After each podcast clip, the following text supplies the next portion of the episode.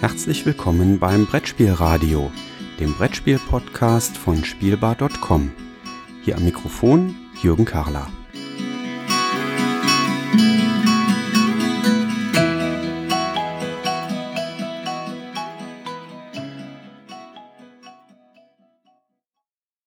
In der heutigen Folge soll es mal um Kinderspiele gehen. Dabei habe ich mir drei Stück rausgepickt, die gerade sehr aktuell sind. Und ich kann schon mal vorwegnehmen, darunter zweimal Top und einmal Flop. Ja, wie in jedem guten Gespräch ähm, soll man erstmal mit was Positivem anfangen. Ähm, also möchte ich als erstes äh, eines der Top-Spiele mal erläutern. Und äh, das erste Spiel, was mir da dazwischen gekommen ist, das ist gerade relativ frisch von der Messe in Essen. Ähm, ist dort bei Repos Productions erschienen und heißt Konzept Kids Tiere. Äh, Repos Productions wird in Deutschland über Asmodee vertrieben. Die Autoren sind äh, Gaetan Bourgeanot und Alain Rivoyer. Ähm, wie gesagt, ein belgischer Verlag in Deutschland über Asmodee im Vertrieb. Wer den Namen Concept Kids Tiere jetzt noch nicht einordnen kann, es gab mal ein Spiel für Erwachsene mit Namen Konzept. Und hier ist das Konzept von Konzept äh, auf ein Kinderspiel übertragen und das funktioniert einfach super gut. Die Idee dahinter ist, dass es einen Spielplan gibt. Auf diesem Spielplan sind Symbole angegeben. Diese Symbole beziehen sich jeweils auf Tiere. Da gibt's ganz unterschiedliche Gruppen von Symbolen. Zum Beispiel ähm, kann ich über die Symbole bestimmen, ist es ein kleines Tier, ein großes Tier oder ein sehr großes Tier. Oder ich kann über die Symbole bestimmen, hat es zwei Beine, hat es vier Beine, hat es ganz viele Beine. Ich kann über die Symbole bestimmen, hat es Federn, hat es Haut, hat es Schuppen, das jeweilige Tier. Ich kann den Lebensraum, das Habitat des, Spiel, des Tieres ähm, über die Symbole bestimmen. Und das Spiel dahinter, und das ist das Tolle, ist eigentlich in unter einer Minute erklärt. Es funktioniert nämlich so, dass die Kinder zwölf Tierkarten ziehen von einem Stapel mit Karten drauf. Und dann beginnen die Kinder ähm, eines, eine dieser Karten zu ziehen und dann reihum den Erwachsenen, die mitspielen dürfen, das Tier einfach nur über die Symbole zu erklären. Das heißt, die legen so kleine Kunststoffquadrate, äh, fast hätte ich gesagt Kunststoffringe, aber es sind äh, viereckige Ringe quasi, also kleine Quadrate, äh, legen sie um dieses Symbol rum. Ja, das heißt, die Tiere haben einen Esel vor sich, die Erwachsenen sehen die Karte natürlich nicht. Ähm, die Kinder sehen die äh, Tierkarte und die sollen jetzt einen Esel erklären. Da könnte zum Beispiel ein Kind äh, so eine Markierung auf die Farbe Grau legen. Ähm, ein Kind legt die Markierung auf, es hat vier Beine. Ein Kind legt die Markierung auf, es hat Haare. Ein Kind legt die Markierung auf, es lebt am Bauernhof. Könnte ja sein. Ähm, und die Erwachsenen dürfen die ganze Zeit schon raten. Ja, das heißt, mit der ersten Markierung kann man als Erwachsener auch schon raten, ah, ist es das Tier, ist es das Tier? Und das Schöne dabei ist, dass die Kinder in dem Moment, wo die Erwachsenen immer näher rankommen, äh, an das gesuchte Tier, dann fiebern die Kinder richtig mit, dann, äh, dann bangen die da drauf, ob die Erwachsenen jetzt gleich ähm, den richtigen Tiernamen raten und das äh, richtige Tier erkennen darüber, dass sie eben äh, die kleinen Markierungen auf die Symbole draufgelegt haben. Und das ist richtig toll. Also da einfach dieses Strahlen in den Kinderaugen zu sehen, wenn die es schaffen, ohne was zu sagen, ohne Worte, einfach nur mit, ich lege hier eine Markierung hin und irgendwann kommen die Erwachsenen darauf, welches Tier das denn ist, was sich dahinter verbirgt. Das ist einfach toll. Ähm, ich habe dabei festgestellt, dass das schon durchaus auch mit Vierjährigen funktioniert. Was passieren kann, ähm, je nachdem, wie belesen oder wie Kinderbuch- äh, und Bilderbuchaffin die Kinder sind, dass sie vielleicht mal das ein oder andere Tier nicht erkennen. Also bei meiner vierjährigen Tochter ähm, war es so, die konnte einmal mit dem Fasan nichts anfangen. Ähm, wobei ich mir da gar nicht mal sicher bin, ob der nicht auch sogar in dem Stapel der schwierigeren Tiere war. Es gibt nämlich einen Stapel mit leichten Tieren und einen Stapel mit schwierigeren zu erklärenden Spiel, äh, Tieren. Und äh, das konnte sie nicht zuordnen, das war aber nicht so dramatisch, äh, weil die älteren Kinder, die dann mitgespielt haben, die kannten das Tier und die konnten dann, als wir dann entsprechend geraten haben, ähm, konnten die dann eben sagen, ja, äh, das habt ihr jetzt richtig geraten. Ähm, da die Kinder eben gemeinsam immer reihum erklären und immer einen weiteren Tipp geben.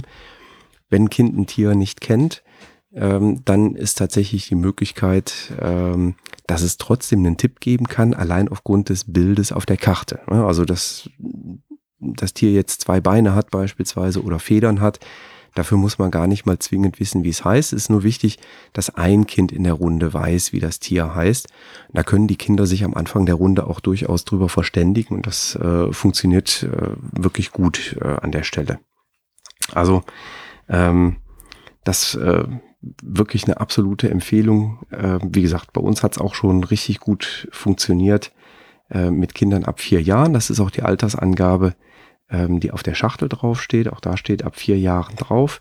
Wenn ich bei Boardgame Geek gucke, ähm, dann gibt es den Hinweis aus der Boardgame Geek Community, dass ein Einstiegsalter ab fünf geeignet ist. Aber wie gesagt, äh, bei uns haben auch mit den Vierjährigen die 20 Minuten Spielzeit, die wir ungefähr gebraucht haben, ähm, richtig gut geklappt.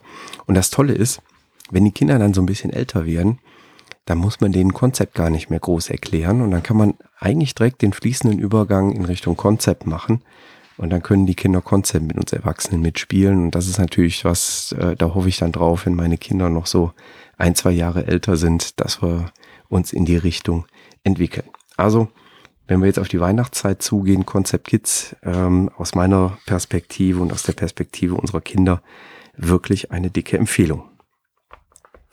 Ja, jetzt habe ich gesagt, zweimal Top, äh, einmal Flop. Ähm, das gibt's auch leider manchmal.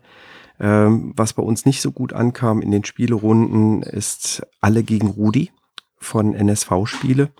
Ähm, auch das ist jetzt zu Nürnberg 2018 frisch erschienen. Der Autor ist Reinhard Staupe. Auch das ein Spiel, was eigentlich ab vier Jahren ausgezeichnet ist. Ähm, ja, da geht es darum, dass wir ähm, 24 Wegekärtchen auslegen und an die Wegekärtchen werden ähm, so kleine Pappmarken hingelegt. Auf den Pappmarken ähm, sind vier Tiere zu finden. Wir spielen das Spiel kooperativ und die Tiere, die bei uns im Team drin sind, das sind der Igel, der Hund und der Bär. Und wir ähm, spielen gemeinsam gegen Rudi Rennmaus. Ähm, das ist ein Pappplättchen, das hat äh, einen rosafarbenen Hintergrund. Unsere Teamtiere, die haben einen grünfarbenen Hintergrund. Ähm, und die bewegen sich jetzt äh, über diese äh, Wegekärtchen weiter vorwärts. Und ja, dieses Vorwärtsbewegen, das wird leider ausschließlich über Würfel gesteuert. Ähm, und das, was man dann würfelt, das Tier geht ähm, entsprechend äh, Schritte vor. Mehr ist es leider nicht. Es gibt eben nur eine Ausnahme dabei, nämlich wenn man tatsächlich es schafft, zweimal den Igel zu würfeln. Also es sind zwei Würfel dabei, wenn ich von einem Pasch rede ähm, an der Stelle äh, erschließt sich das quasi von alleine. Also es sind zwei Würfel dabei. Ähm, der Igel findet sich auf beiden Würfeln. Wenn ich schaffe, einen Igelpasch zu werfen, dann kann ich mich an der Stelle entscheiden, dass ich jetzt den Igel ähm, weiterziehen oder ziehe ich äh, den Hund oder den Bären einmal weiter. Der Igel zieht immer einen Schritt weiter, der Hund immer zwei Schritte weiter und der Bär zieht immer drei Schritte weiter. Also das ist so ein bisschen äh, Spielen mit Wahrscheinlichkeiten letztlich, ähm, aber es hat bei den Kindern dann eben doch nicht so lange getragen. Also so die erste Dreiviertelpartie war dann noch ganz nett, das fanden sie ganz gut. Ähm, aber es kam dann eigentlich kein Verlangen auf, äh, noch weitere Partien zu spielen äh, in den Wochen, die seitdem vergangen sind. Und äh, ja, die Erfahrung habe ich halt in mehreren Runden gemacht. Also es war eigentlich nicht so, dass äh, dann auch die Kindergartenkinder gesagt hätten, äh, oh ja, da wollen wir jetzt mehr von und wir wollen nochmal das äh, Rennen gegen Rudi Rennmaus gewinnen.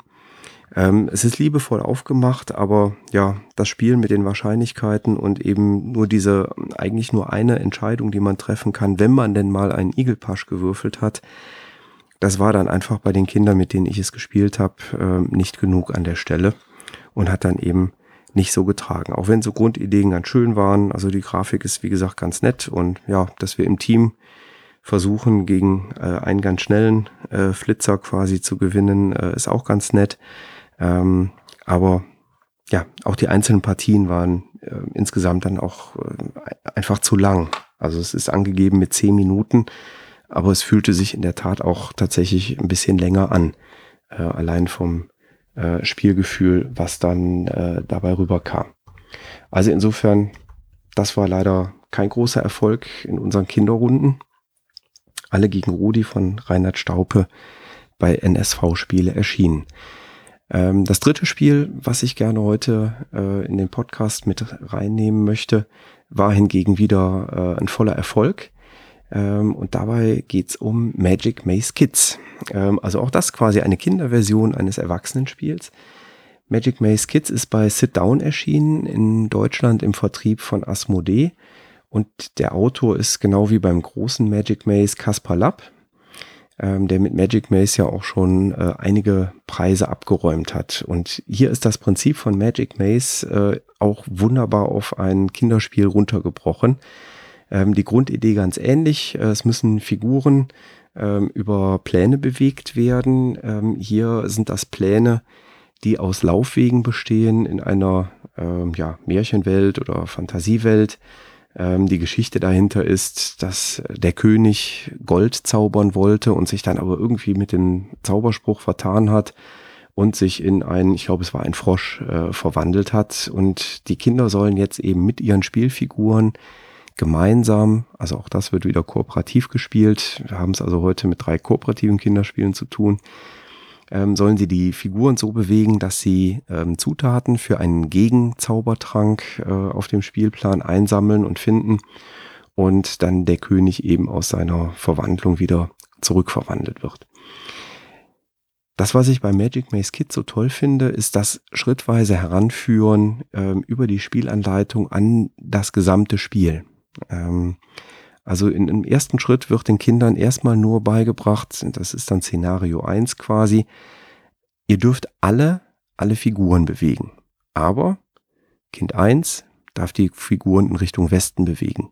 Kind 2 darf die Figuren in Richtung Norden bewegen und so weiter und so fort. Also jedes Kind hat eine Richtung, die es vollbringen kann und in die es Figuren bewegen kann. Und dann geht es erstmal nur darum, ohne darüber zu sprechen, einigt euch mal darauf, die Figuren so zu bewegen, dass ihr die Zutaten einsammeln könnt, die nötig sind. Und mit jedem weiteren Szenario, was auch in der Anleitung quasi eine weitere Seite ist, ähm, so dass man dann einfach wirklich auch mit den Kindern dann gemeinsam umblättern kann und sagen kann, Jetzt haben wir das erste Abenteuer bestanden. Den Kindern ist übrigens bei der, an der Stelle gar nicht aufgefallen, dass sie beim ersten Abenteuer gar nicht verlieren können. Ja, es geht wirklich nur darum, diesen Bewegungsmechanismus da einzuüben. Und dann kann man mit den Kindern gemeinsam umblättern und sagen, jetzt kommen wir ins nächste Abenteuer. Jetzt müssten wir die nächste Herausforderung ähm, bestehen. Und alleine dieser Erzählstrang, der dann durch die Anleitung äh, schon transportiert wird, der sorgt schon für Spannung bei den Kindern. Ähm, bei mir war es dann so, dass ich weiß, in einer Partie, da war ich dann zeitlich, weil ich noch einen beruflichen Termin hinten raus hatte, da war ich zeitlich so ein bisschen angespannt. Und äh, die Kinder haben mich dann wirklich dazu gebracht, so nach dem Motto, nee, komm, wir, also wir wollen jetzt noch in das nächste Abenteuer rein und erklär mal, wie geht's denn jetzt weiter, die Geschichte? Ähm, was lernen wir jetzt noch dazu? Was können wir noch machen? Ähm, und auch da war wieder äh, ja der Glanz in den Augen der Kinder. Und ähm, ja, auch da muss ich sagen, auch jetzt so in Richtung Weihnachtszeit, äh, Magic Maze Kids äh, auch äh, aus meiner Perspektive und aus der Perspektive der Kinder, mit denen ich jetzt schon gespielt habe, wirklich eine richtig schöne Empfehlung. Ähm, es ist auch kein so großer Regelaufwand, äh, auch wenn man dann das komplette Spiel hat, äh, tatsächlich schon sehr, sehr viel vom erwachsenen Magic Maze drinsteckt. Und auch da, es ist quasi der Effekt, wir erziehen uns dann äh, die nächsten Magic Maze Spieler da heran, die dann demnächst mit uns das Erwachsenenspiel vielleicht spielen. Und äh, auch das finde ich äh, bei dem Spiel auch wieder grandios gelungen. Also Hut ab, äh, Kaspar Lapp und der Verlag haben da richtig tolle Entwicklungsarbeit für eine Kinderversion von Magic Maze entsprechend entwickelt. Ja, das soll es für heute auch schon gewesen sein. Ein kurzer, knapper äh, Brettspielradio-Podcast mit Eindrücken zu Kinderspielen. Ich habe mir vorgenommen, demnächst häufiger äh, Episoden zu Kinderspielen zu machen, einfach weil ich die Gelegenheit habe, äh, jetzt mit meinen Kindern sehr, sehr viel zu spielen. äh, aber eben auch äh, in äh, Runden, wo dann andere Kinder dabei sind, sei es Kindergarten oder offene Ganztagsschule, äh, eben vermehrt Kinderspiele zu spielen. Und äh, ja, da es noch keine großen anderen Podcasts gibt, die sich den Kinderspielen widmen, wird das hier immer mal wieder ähm, dazwischen auftreten, dass wir so eine Kinderspiel oder dass ich so eine Kinderspiel-Episode mache. Bin ganz gespannt auf das Feedback äh, von eurer Seite. Würde mich da riesig freuen, wenn es Feedback gibt. Es kommt relativ selten äh, bei Podcastern Feedback an. Insbesondere ähm, iTunes-Bewertungen sind immer ganz, ganz toll. Würde ich mich drüber freuen. Klickt doch einfach mal auf den Link, der in den Shownotes drin steht. Geht auf iTunes, hinterlasst eine Bewertung, freue ich mich riesig. Geht ja jetzt ja auch die Weihnachtszeit zu. Da darf man sich ja Sachen wünschen. Ja, an der Stelle vielen lieben Dank für die Aufmerksamkeit. Ich freue mich aufs nächste Mal. Bis dahin. Tschüss.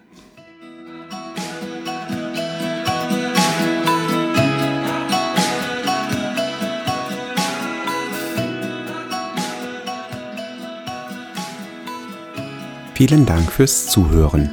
Feedback, Fragen und Anregungen bitte gerne an die E-Mail-Adresse info@spielbar.com als Kommentar direkt auf der Webseite spielbar.com oder in den Twitter-Feed spielbar-com.